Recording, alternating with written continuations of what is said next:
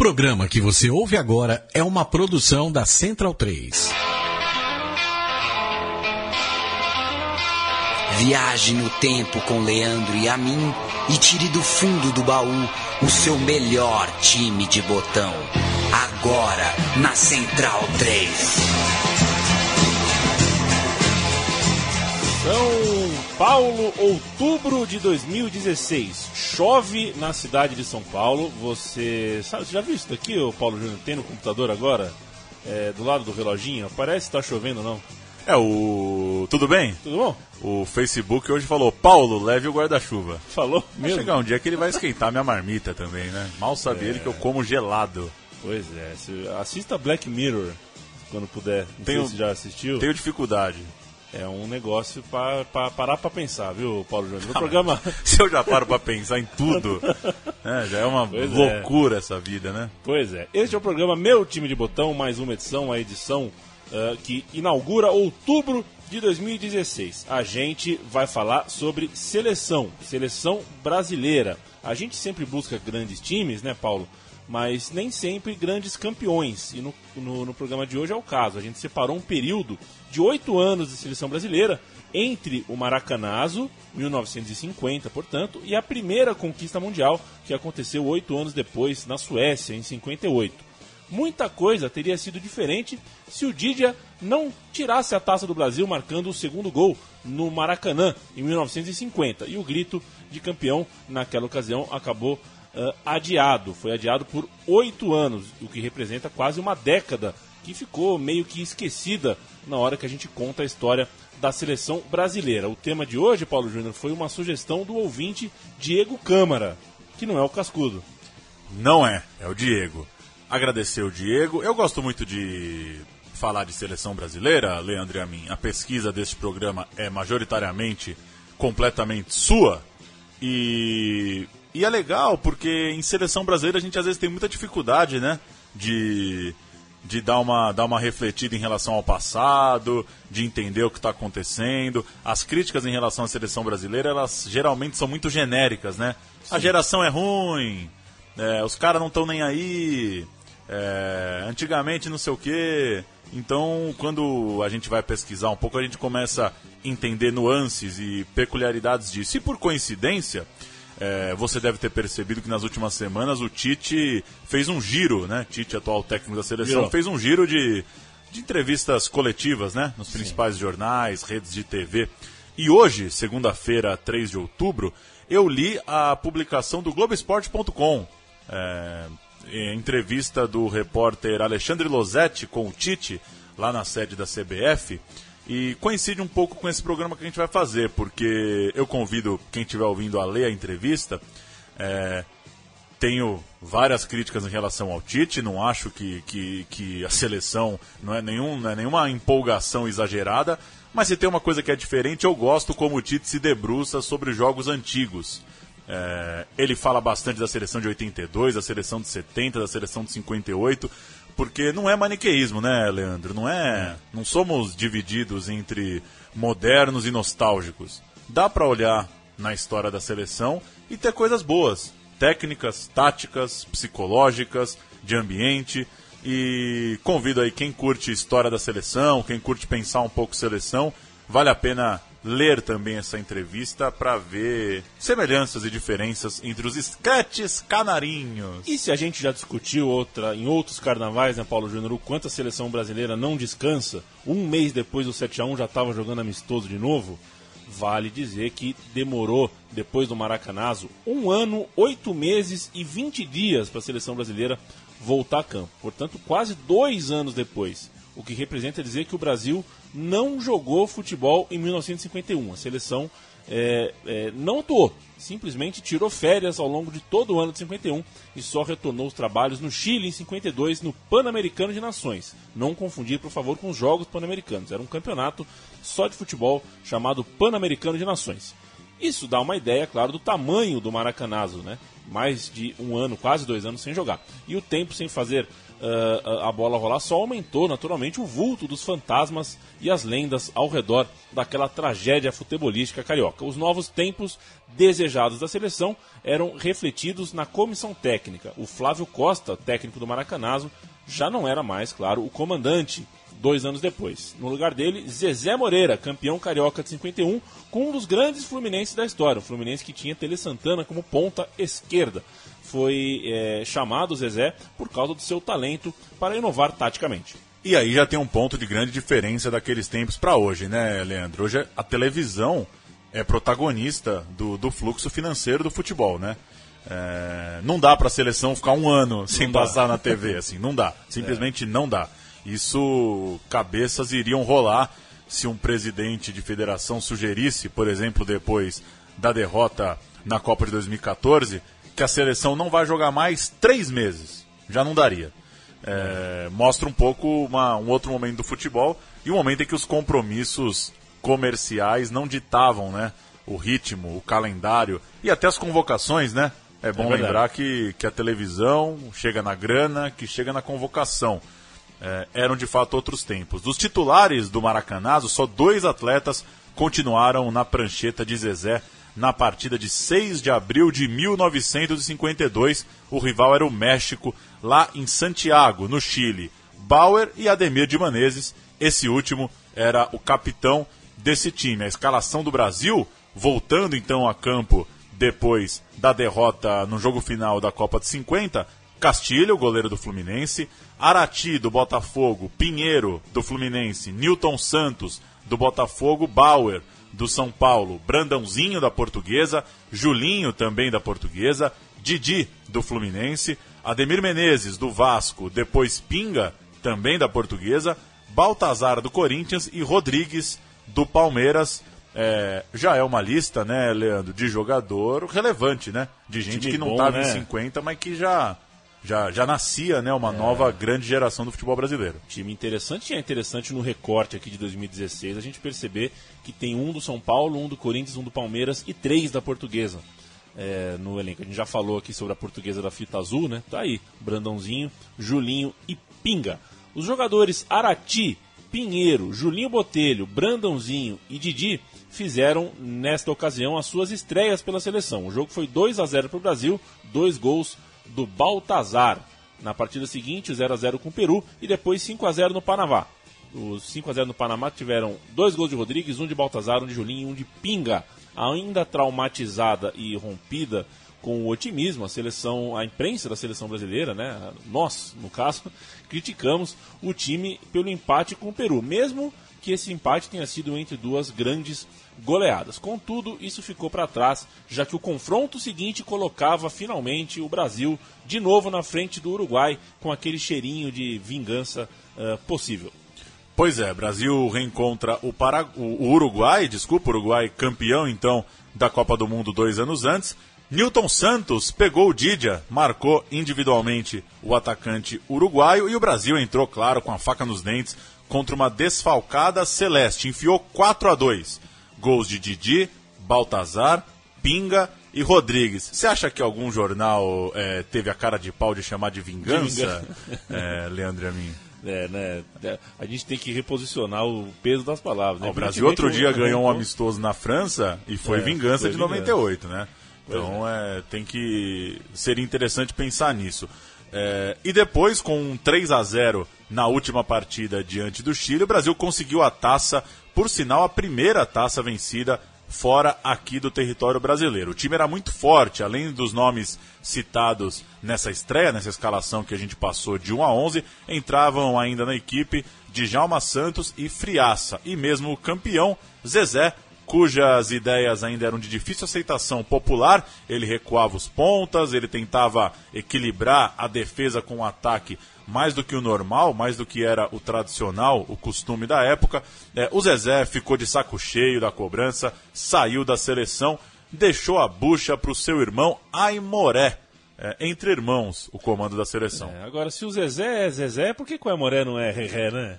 Ah, é, também, é uma, também é uma grande fica, pergunta. Fica a questão aí. Ainda em 52, o Brasil fez duas partidas pelas Olimpíadas. Foi eliminado pela Alemanha Ocidental após derrota por 4 a 2. Foi a primeira participação da seleção em Jogos Olímpicos. O Paulo Júnior sabe decor, nunca vai se esquecer que foi em Helsinki, na Finlândia, já que Paulo Júnior. 52. É, grande pesquisa que Paulo Júnior fez recente sobre os jogos de 52 que tinham, por exemplo, o Larry, né? Que no começo, quando a gente lê, é Larry.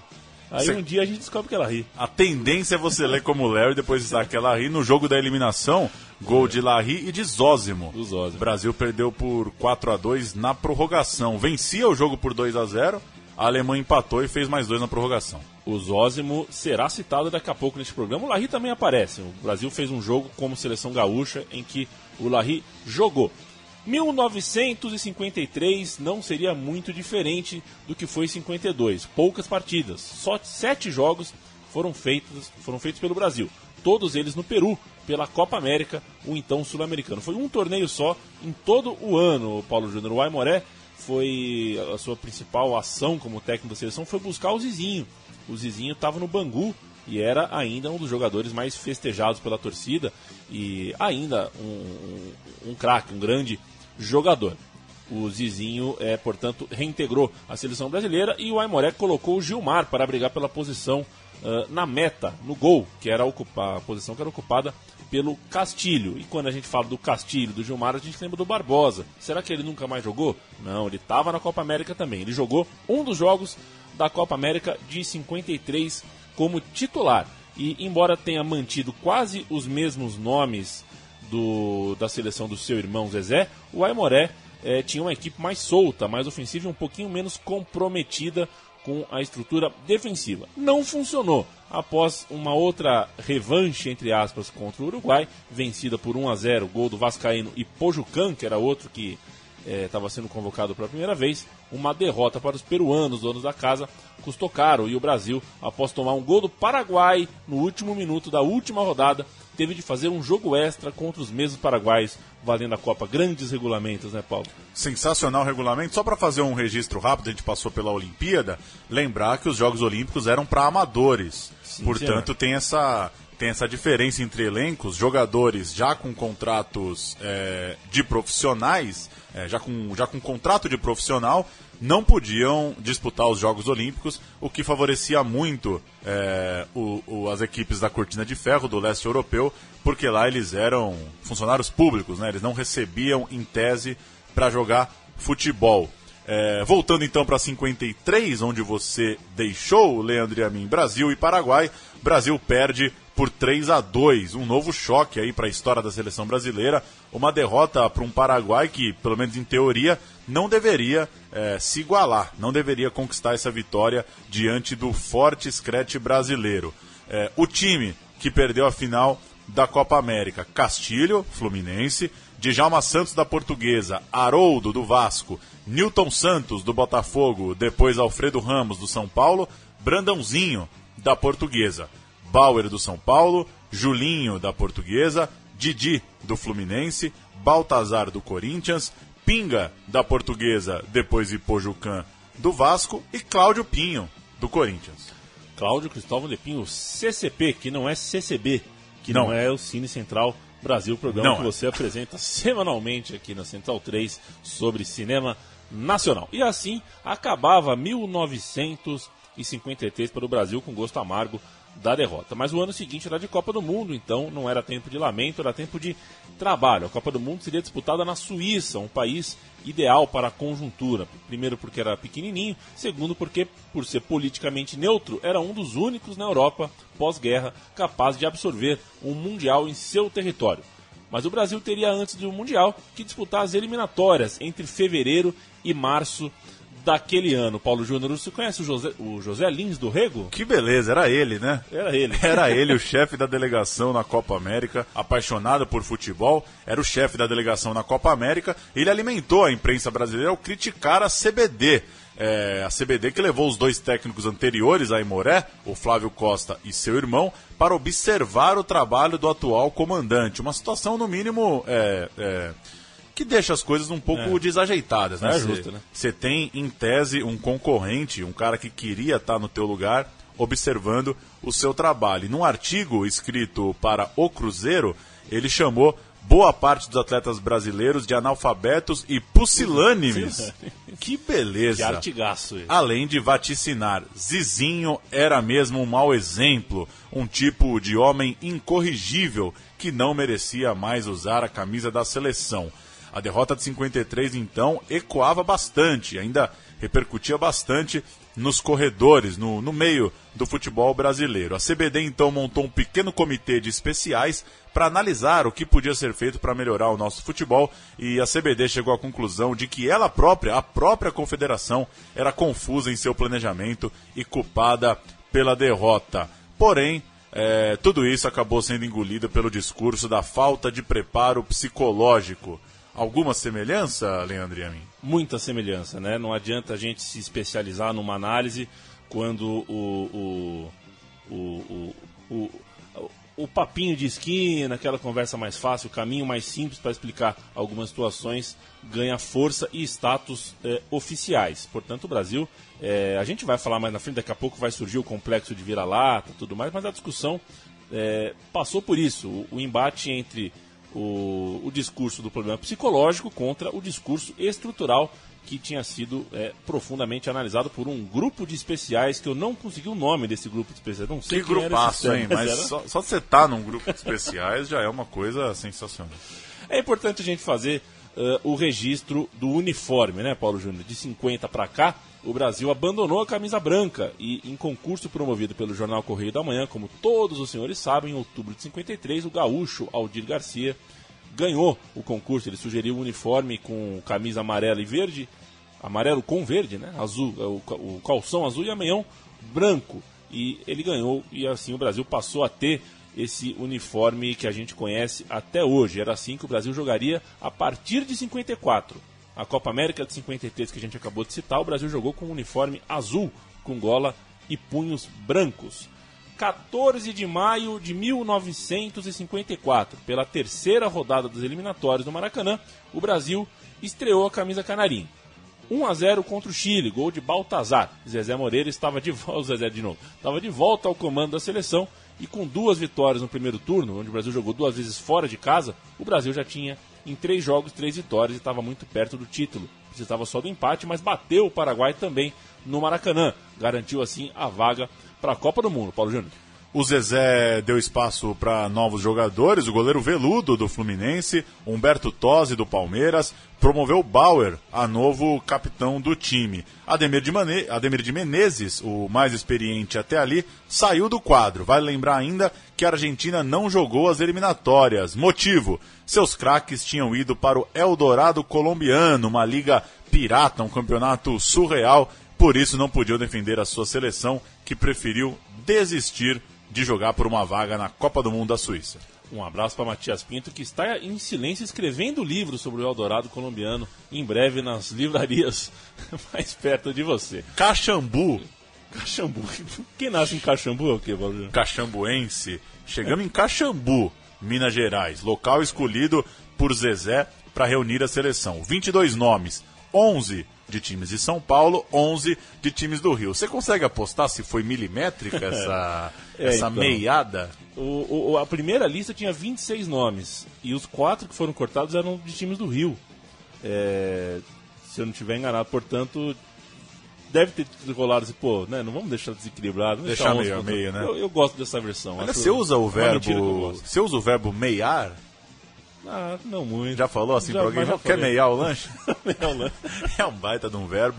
Pra mim, o Zezé meiou a seleção entre paulistas e cariocas. Os goleiros do Flu em alta, Castilho e Veludo, titular e reserva, estavam nessa lista, estavam nesse chamado. Mauro, Ramos e Pinheiros, os zagueiros. Djalma, Newton, Eli, Bauer e Paulinho completavam esse setor defensivo. Brandãozinho, Dequinha, Didi e Rubens eram os meias. Baltazar, Julinho, Pinga, Rodrigues, Tosi, Índio e Maurinho formavam o ataque da seleção. Zizinho estava fora da equipe que Zezé sonhava com marcação em zona e entrega defensiva de homens do ataque. Mais uma vez citando a revista O Cruzeiro, o Zizinho disse à publicação que na lista de desculpas esfarrapadas para sua ausência estava até o boato de que ele era comunista. É... Mas que coisa, né? Deixar o Zizinho é. fora do time, né? Por, por é, pelo menos oficialmente, por questão tática, né? Por questão é. de, de comportamento dentro de campo. É, é mais ou menos. É, a gente vai ouvir o Zizinho falar ainda nesse programa sobre o Romário, por exemplo. Seria mais ou menos como tirar o Romário da Copa de 94. E a gente é. quase cometeu esse erro, né?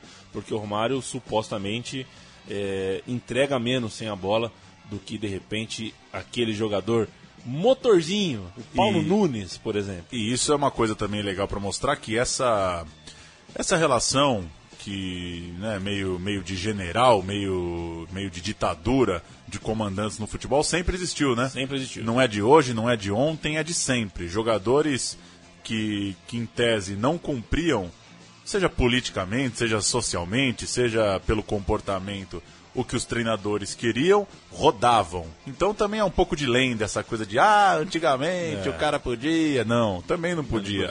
a coisa sempre foi. É, a régua sempre foi baixa para as liberdades do jogador de futebol.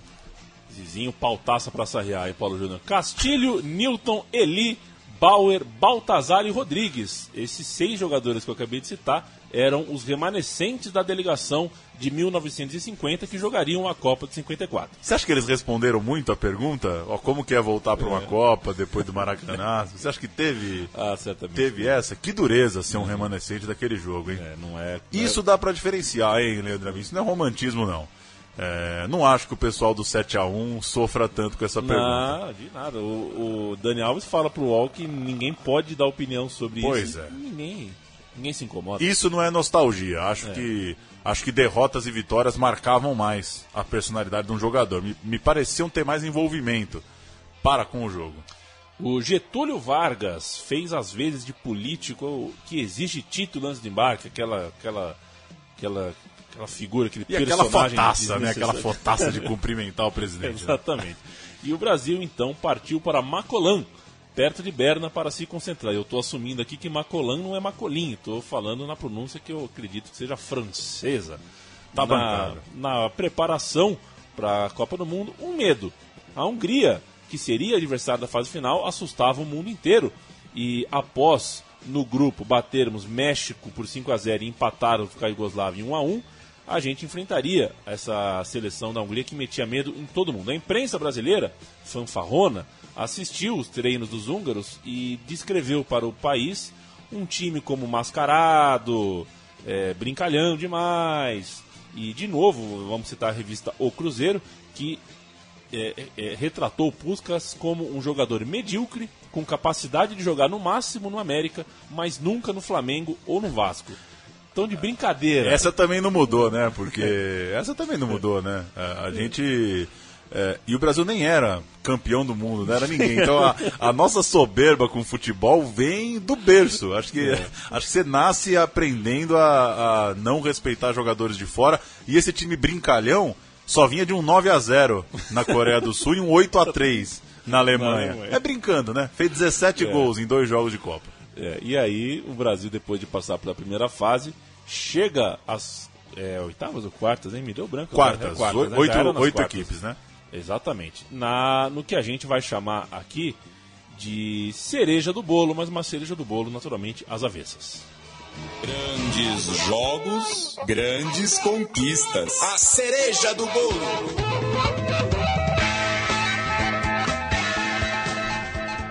E aí você me faz pensar, né? O que que seria, né? Uma, uma cereja do bolo às avessas, né? O que, que seria um bolo que você quer dar a impressão contrária da cereja, né? Eu não tenho ideia o que, que você poderia fazer para um bolo, né? É, você, você soar como uma cereja às avessas. Mas enfim, Brasil e Hungria, a chamada Batalha de Berna, um capítulo bastante triste da trajetória da seleção brasileira, bem mais repugnante do que o Maracanazo, nas palavras de Leandríssimo e a mim. A gente vai antes passar pelas duas partidas da primeira fase. Castilho, Djalma e Pinheiro, Bauer, Brandãozinho e Newton, Julinho, Didi, Baltazar, Pinga e Rodrigues. Esse foi o time da estreia. Brasil 5, México 0. Placar construído desde os 23 minutos. Gol de Baltazar. Depois, Didi batendo falta. E Pinga duas vezes. Fizeram logo 4 a 0 no primeiro tempo. Julinho fechou o placar 5 a 0 no segundo tempo e chega o segundo jogo. Segundo jogo, empate com o time da Iugoslávia e uma história pro folclore que seria muito legal se fosse mentira, mas é verdade. O problema do jogo é que os brasileiros não sabiam que o empate classificava o Brasil. Ou seja, por ignorância em relação à tabela, brasileiros e jugoslavos não conseguiram fazer um jogo de compadres, já que o empate classificava os dois. Só os o que é uma historiaça, hein, Leandro? um jogo de compadres sem ter avisado o compadre, né? Isso é... que beleza. A gente... É, assim, é muito difícil. Nós brasileiros não, não tínhamos ainda interpretado corretamente o regulamento, que era. Eu sei que você adora esses regulamentos, Paulo Júnior. Nos grupos de quatro, eram quatro grupos de quatro. Mas, e passavam dois. Só que você fazia dois jogos no grupo só.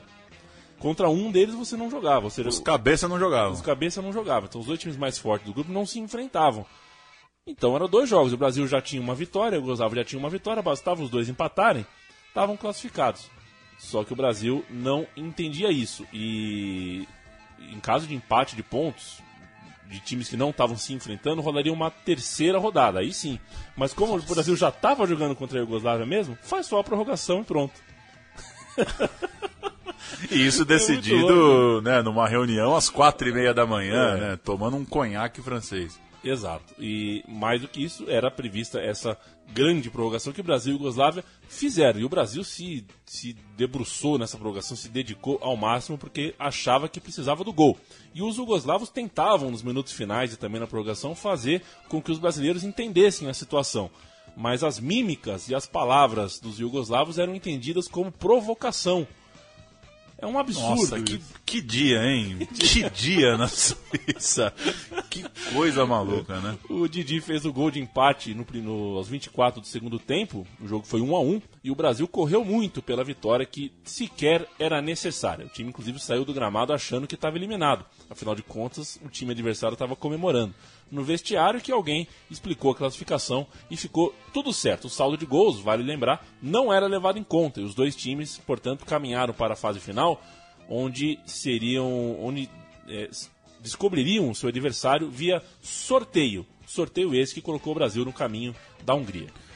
Alemanha Ocidental e Iugoslávia, Áustria e Suíça, Uruguai e Inglaterra, Brasil e Hungria como você citou. A gente já falou, Hungria fez 9 a 0 e 8 a 3 na primeira fase, mas foi levada com certo desdém da crônica brasileira. Com Rodrigues machucado, Maurinho entrou no seu lugar. Aos 7 minutos de jogo, já estava 2 a 0 para a Hungria. Era a grande marca né, daquele time da Hungria de começar os jogos de forma avassaladora. Foi assim até a decisão.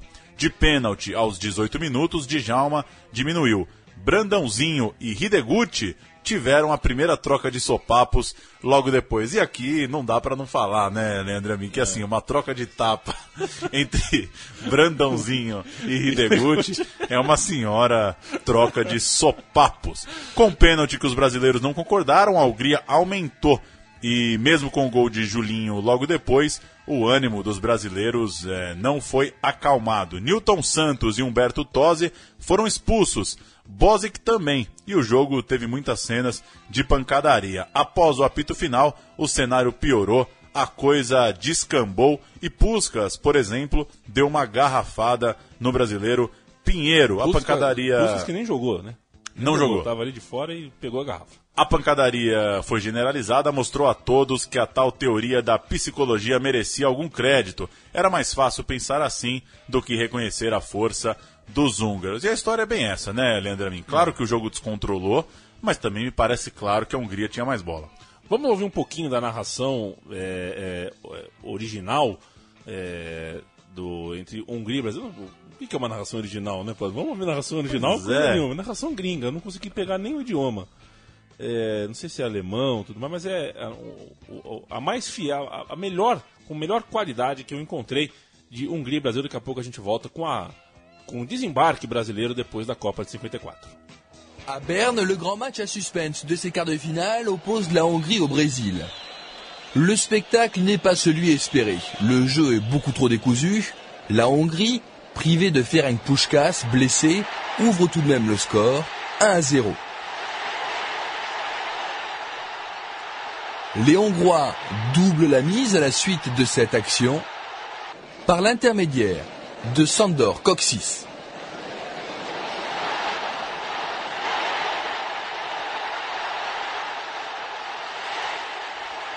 Dans les minutes suivantes, les Sud-Américains obtiennent un penalty.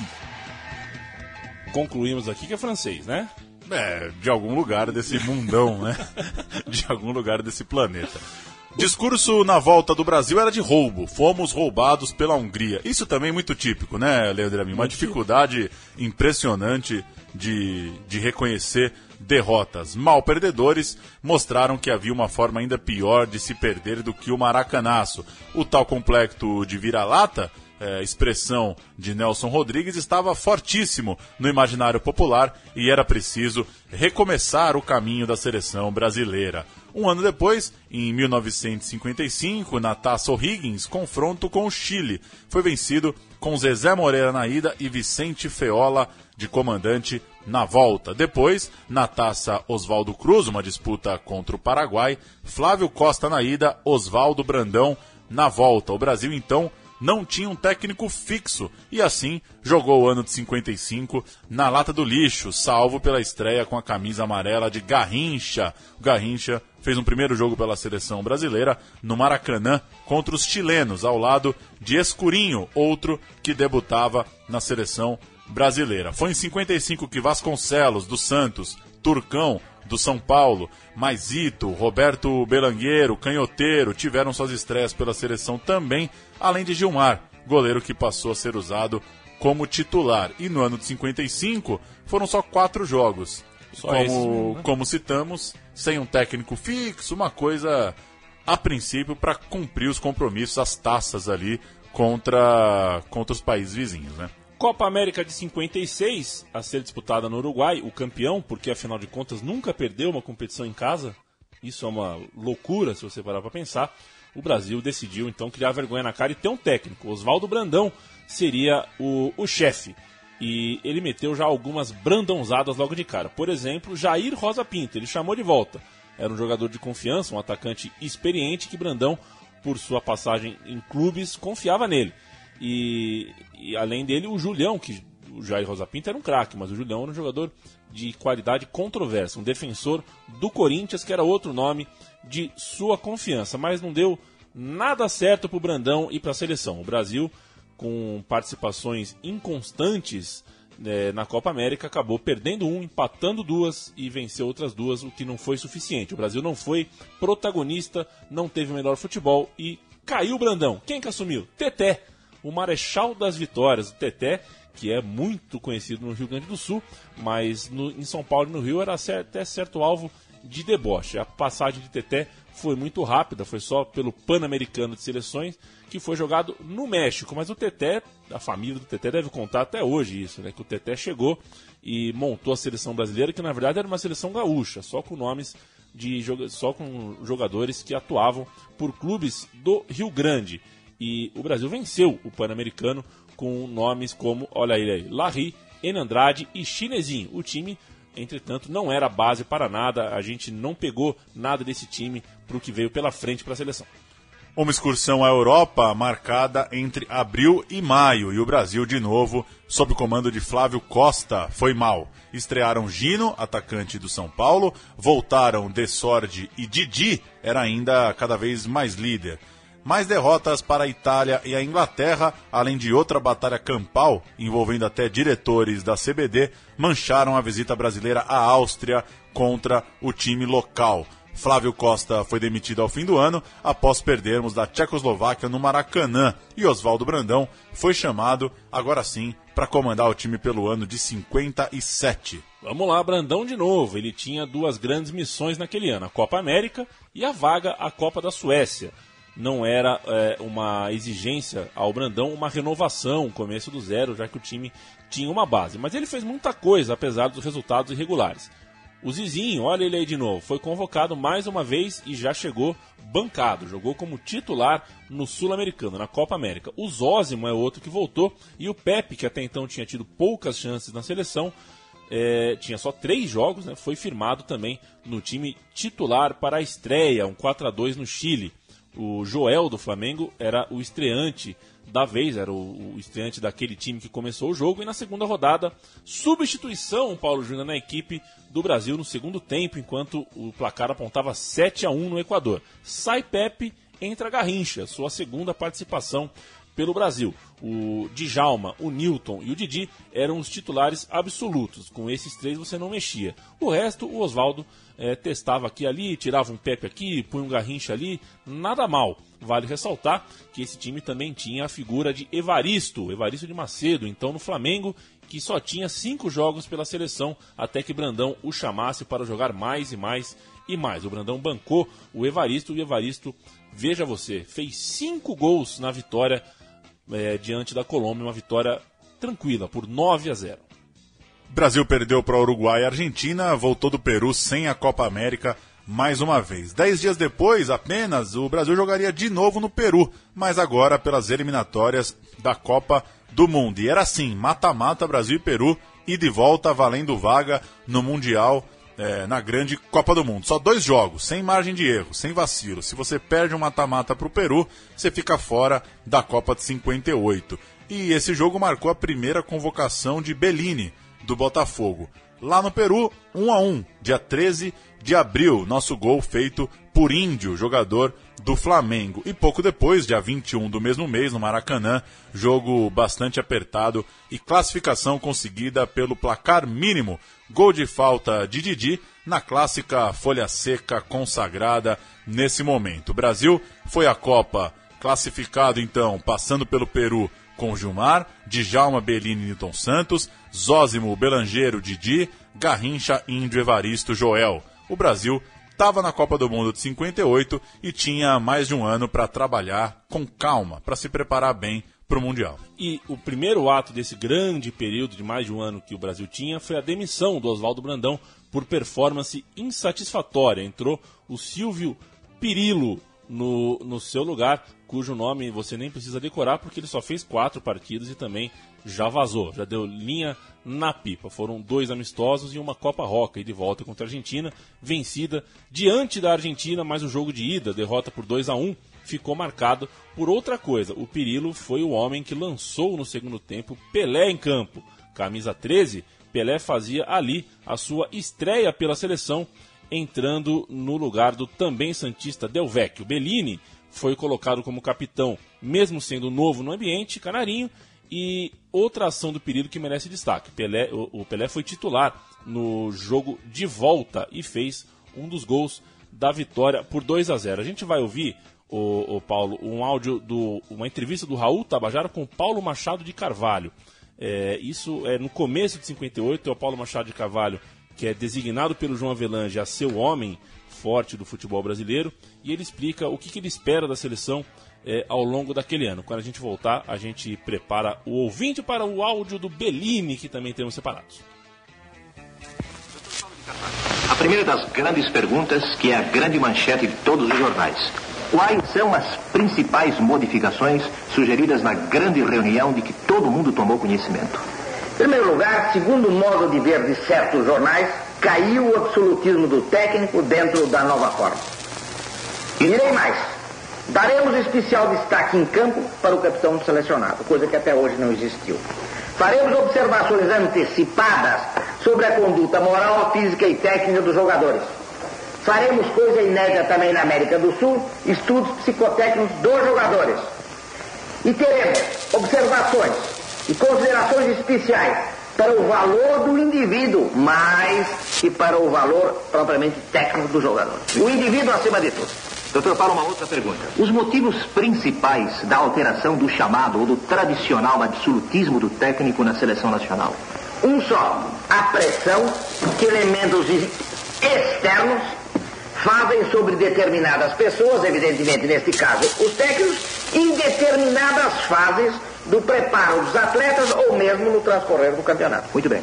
O grande papel do supervisor na sua fiscalização, sempre viva, sempre pronta, sempre presente.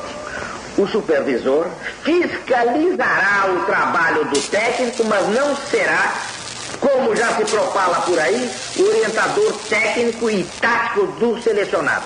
O mais facilmente para dar a minha impressão final. Não tenho, nem poderia ter pretensões a técnico do selecionado brasileiro. Falou e disse, né? Que, Tá, tá, te que convenceu? retórica, que retórica, hein, doutor Pacaembu? Que coisa. Chegamos em janeiro de 58 com uma bomba, né? João Avelange assume a CBD e está faminto por mudanças. Não foram poucas as mudanças de João Avelange eh, na história do futebol brasileiro e internacional. Seu primeiro ato foi chamar Paulo Machado de Carvalho para ser seu braço direito no futebol. Os dois começaram juntos a planejar o projeto mundialista daquele ano. E a nova comissão técnica, que agora, veja só, incluía um psicólogo, eh, já que a opinião pública falava disso, então a CBD resolveu jogar pra galera e acatar.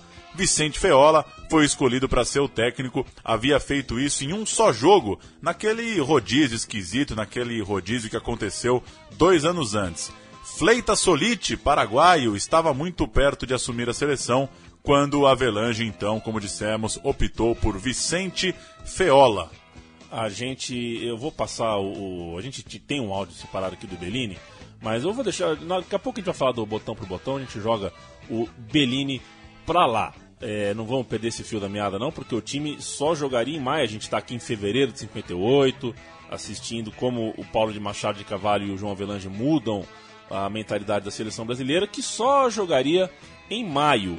E foram escolhidos para a preparação da Copa de 58 33 nomes para, portanto, três times completos, né? Para um inteiro ia ser descartado, o Brasil ia com 22 pro Mundial. E esses 33 nomes, a gente acabou de ouvir o Paulo Machado, tinham não só qualidade técnica, era preciso que eles tivessem um perfil presumido de comprometimento.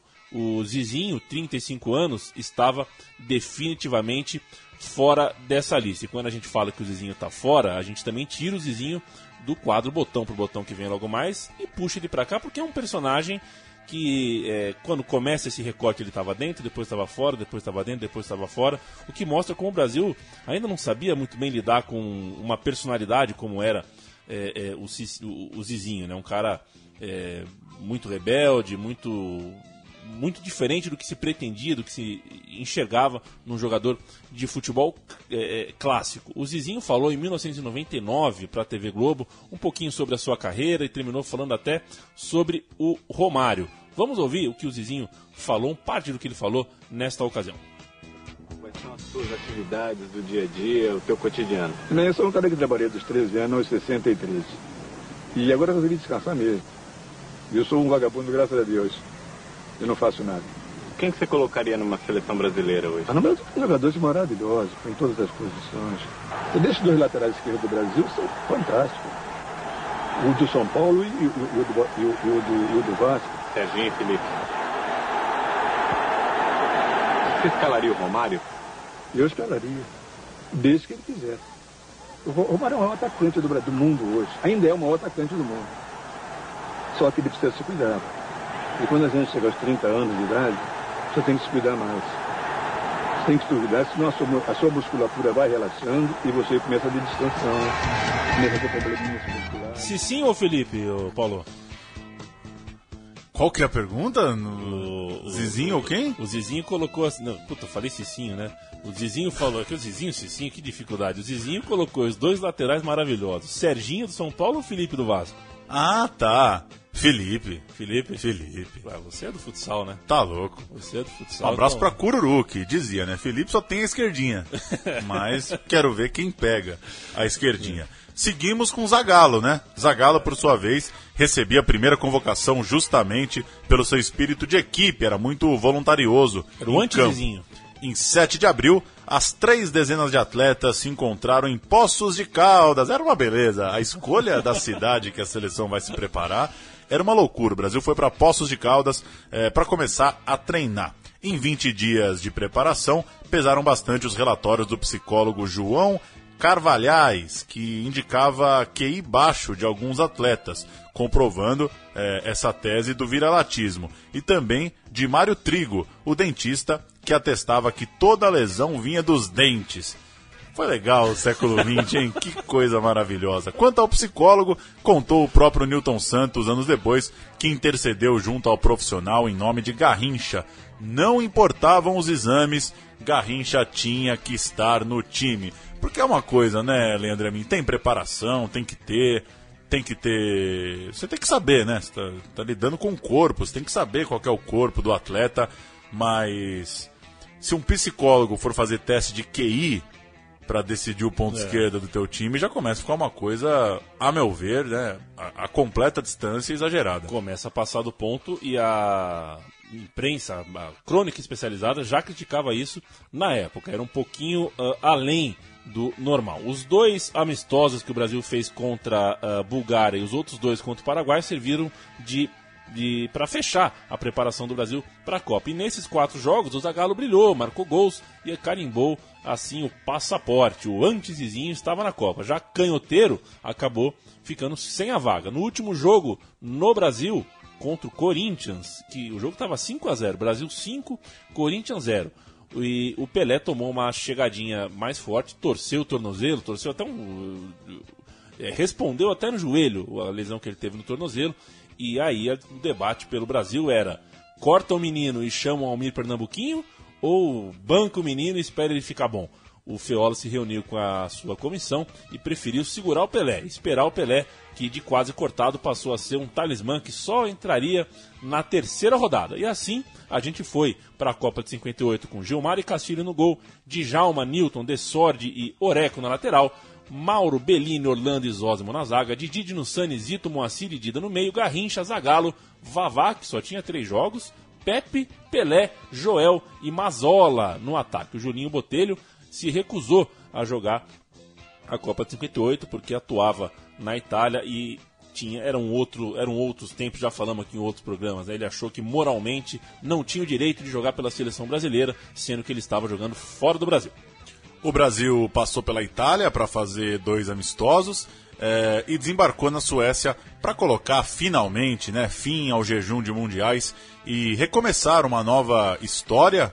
eh, diria, diria que repassar a história, É, né? exato. O Brasil estava num astral de perdedor depois de 50 e 54. Ali ele começava uma escrita de seleção vencedora. E, e nesses jogos na Itália tem, tem a coisa do drible do Garrincha, né? É. Firulava demais, né? Driblou o time inteiro, não quis fazer o gol. é, mas que, que mudança de astral, né? Eu destacaria isso no final. O Brasil sai de um climão de maracanaço e de fomos roubados, né, em 54, para uma seleção que o problema era o dente do Pelé, o QI do Garrincha. Mudou um pouquinho, né? Ainda bem. um pouquinho. Vamos pro botão pro botão. Botão por botão.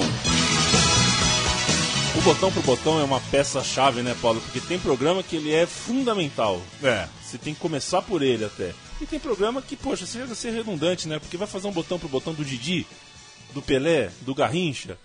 É, é complicado. Mas a gente vai passar aqui por algumas historietas e historiaças. A primeira dela é sobre o Didi. O Didi deu uma entrevista, é, eu, não, eu não peguei o ano, mas foi pra TV Sport TV que ele falou. Ele estava contando sobre detalhes de, de campanha e tudo mais, e ele conta sobre dividir o quarto com um atleta do século que também, além de atleta do século, era sonâmbulo.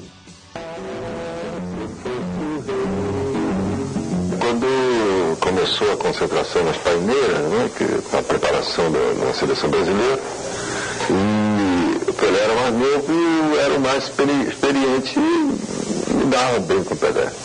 Então aí, de início, o Fiola pôs o Pelé comigo no, no mesmo quarto.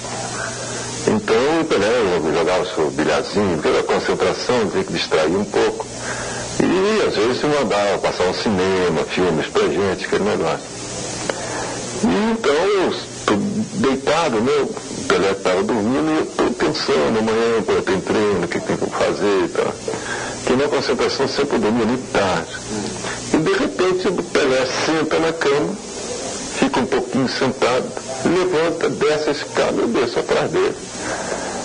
Foi, deu uma volta na, na, no bilhar, né, na mesa de bilhar, tornou a voltar, subiu a escada e tal, sentou na cama, ficou um pouquinho aí, deitou e dormiu.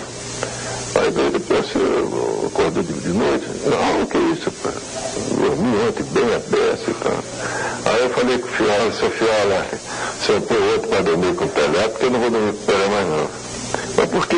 Pô, o Pelé levantou ontem à noite, deu uma volta no bilhar, subiu a escada, mas sentou na cama, depois deitou. Eu perguntei, ele disse que, que tinha dormido bem aberto. Se amanhã ele assiste um filme aí. Pelé sonâmbulo, durma com essa. O sonâmbulo do século, né? Eu, eu acho que tudo que o Pelé faz, ele é o do século. Ele é o dorminhoco do século, ele é o atleta do século e ele é o sonâmbulo do século. É, grande Pelé. Então já falamos de Didi, já falamos de Pelé. O Didi é o que é a testemunha de todos esses oito anos, né? Ele estava em 50, estava em 51, estava em 57, estava em 58. Ele jogou tudo. E o Garrincha, você citou agora há pouco, né? Vale a gente lembrar com, com um pouquinho mais. Foram dois jogos na Itália, duas vezes 4 a 0 na Inter de Milão e me falta do time. Não acredito que seja a Fiorentina, porque se for a Fiorentina, jogou o Julinho Botelho. Eu não quero acreditar que o Juninho Botelho jogou contra a seleção brasileira. Mas foram dois jogos na Itália, os dois foram 4 a 0 e, e um deles o Garrincha fez o que você falou, driblou demais. E a gente já falou aqui o nível de, de, de tensão de Paulo Machado, Machado de Carvalho, João Avelange e Companhia Limitada por uh, disciplina, por uma seleção com um perfil planejado, idealizado e tudo mais. O Garrincha, ao fazer tudo o que fez, é, o, o, Garrincha acabou perdendo ponto ao invés de ganhar ponto. O, o Julinho, vê no verde, o Julinho jogou? Jogou. O jogou contra Jogou. que loucura. Que loucura. Brasil né? 4, Fiorentina 0, Brasil 4, Internacional 0. Então o Juninho não, não, não, quis jogar a Copa pelo Brasil, mas jogar um amistoso contra o Brasil pra ele tava de boa. Pois é, eu tinha pra mim que era Fiorentina. Quando você falou do Julinho, eu lembrei, falei, pô, de fato não lembro se tinha. Tinha, né? Que Não coisa. teria porque ele pedir pra não jogar, em tese, É. né? Ou teria, sei lá, né? Pois é, e o Garrincha acabou indo pro banco na Copa de 58, em parte porque é, fez muita graça, driblou demais ao invés de ser objetivo na hora de fazer os gols nos amistosos pré-Copa de 58. E o Bauer, o monstro do Maracanã, Paulo Júnior? Bauer, o monstro do Maracanã, ganhou o apelido por causa da Copa de 50, né? Apesar da, de toda a decepção da derrota do Brasil na, na final de forma inesperada para a torcida brasileira contra o Uruguai, ele era o era esse era esse volantão, esse monstrão, o monstro do Maracanã. Depois ele ainda jogou é, a Copa de 54, como a gente passou, e no fim das contas fez 29 jogos pela seleção brasileira. Por clubes, fez história no São Paulo, depois jogou em Botafogo, Portuguesa e São Bento. O Bauer rodou muito como técnico de futebol, foi ser técnico no México, em Portugal, na Colômbia, passou por alguns times aqui mesmo no interior de São Paulo, é, foi um treinador de. teve muitos anos de prancheta. O Bauer, que é de 25, morreu em 2007 aos 81 anos. Você ter o apelido de monstro do Maracanã Ah, não é, pra pouca qualquer coisa, né? tem, que, ah, tem que tomar cuidado. Eu conheci Bauer, sabia? Que coisa, hein? É, conheci o Bauer porque meu primo Dedé, um abraço, um beijo, querido Dedé, jogou com o neto do Bauer. E o Bauer ia assistir os jogos. Jogaram juntos no São Paulo. Nem o, nem o neto do Bauer, nem o meu primo se estouraram naquele time. Sabe quem era o, o jogador? bom? O bom? o, esqueci o nome do menino, lateral esquerdo do Corinthians, campeão do mundo. Fábio Santos. Fábio Santos. Fábio Santos foi o jogador que mais, pelo menos o que mais dinheiro e taça ganhou na vida. Levou- Que é São Paulino e que tinha o apelido de Binho. Exatamente. Era o Binho. Era o E eu tô vendo aqui, o, o Bauer é, é do time da Copa de 50. Só pra É. completar o registro. Zizinho, Bauer, Jair Rosa Pinto e Ademir são os quatro brasileiros é, da seleção da Copa de 50. Então fez uma Copa de fato muito relevante, não é só o apelido, não. Exato. E falar desses anos 50, eu tô parecendo. Eu, me- eu lembrei o Calazans agora, eu me vi no Calazans chamando o jogador como Fábio Santos de menino. Não, o menino lá. Pois é. o Fábio Santos, Calazans. Ah, sim. O- lembrar o- que se é. você fosse jogador profissional, já iam estar questionando a sua idade, né? Você não Exato. tem. Não, não- temos mais idade pra chamar esses caras de meninos. não somos mais nenhum menino, afinal de contas. A gente então manda um abraço pro Baltazar, que também merece menção honrosíssima, o Pepe, que entre lesões é, é, e azares acabou jogando menos do que podia nesse recorte de tempo, mas termina, já que a gente não vai falar especificamente da Copa de 58, a gente termina fazendo a homenagem ao Bellini, que é o homem que levanta a taça de 58, levanta a taça aos céus, na história que vocês já conhecem, um gesto involuntário. É, Cascata, pra... né? É, ele queria que o, que o fotógrafo visse, né? Essa ah, versão. Se me dá a taça de campeão do mundo, eu vou levantar, meu. Eu acho que é instintivo levantar a taça. Mas pois a história é. é. boa, foi pros fotógrafos. Então, mas ninguém levantou em 54. Mas o que, que você faz com a taça? É que o Brasil nunca tinha ganho essa porcaria também, né? Os caras faziam é. o que com a taça antes? É, enfim, fica, fica a trívia, né? É, fica vai ficar pra sempre. Quando eu tiver um filho, Leandro, amigo, com dois anos eu vou dar uma taça na mão dele e eu vou ver se ele levanta. O meu time de botão volta na semana que vem. Uh, o Bellini vem depois do tchau. E o Bellini vai contar, ele contou ao Bola da Vez da ESPN Brasil, quando o Bola da Vez era aquele programa com 200 repórteres, eh, jornalistas entrevistando, inclusive Paulo Vinícius Coelho estava de cavanhaque nessa entrevista. Foi o auge, né? Foi o auge. O auge e... do PVC vem no cavanhaque. Vem no cavanhaque. E o auge da ESPN também. É, não do cavanhaque, mas dessa época, certamente. E o Bellini explica é, justamente essa história que a gente acabou de, de, de, de, fazer troça? Não, ele explica como ganhou a vaga de capitão da seleção, como era naquela época, que era tão diferente, uh, inclusive o valor moral ali ao redor da faixa de capitão. Valeu, o Bellini vai falar, e valeu o Paulo Júnior por ter falado tanto. Valeu, Leandro. E a mim, viva todos esses caras, né? Caras muito legais que infelizmente não os vimos, mas a gente pode fazer o que dá, que é ler, falar umas besteiras, ouvir e, e enfim, tratar, é, tratar, tentar dar um pouco de, de graça e de gás para essa memória do futebol brasileiro. Pentacampeões do mundo, Uh, começando a sua trajetória em 58, vamos ouvir Bellini e voltar na semana que vem. Essa história do capitão, veja bem, eu estava começando, né? Eu, apesar de meus 28 anos na época já, eu era iniciante, né? Então você olhava para a seleção e você via Newton Santos, você via Djalma, né? Didi, que, que é, às vezes tinham sido capitães na, na, nas suas equipes, mas quando foi a hora de escolher, o senhor falou, vamos, hoje vamos ter uma reunião aqui, vamos escolher o capitão do time. Os capitães dos times aqui. Aí chegou, bom, até o Nilton já foi capitão, Didi, Mauro, e foi citando no Santos. Aí, quando o Nilton, para se livrar da coisa, falou, seu, seu, seu fiel, dá licença, tem um cara aqui que adora ser capitão. Aí o fiel olhou, estranhou, e todo mundo deu risada. Quem é? Falou, tá aí, ó, Belina. E adora ser capitão.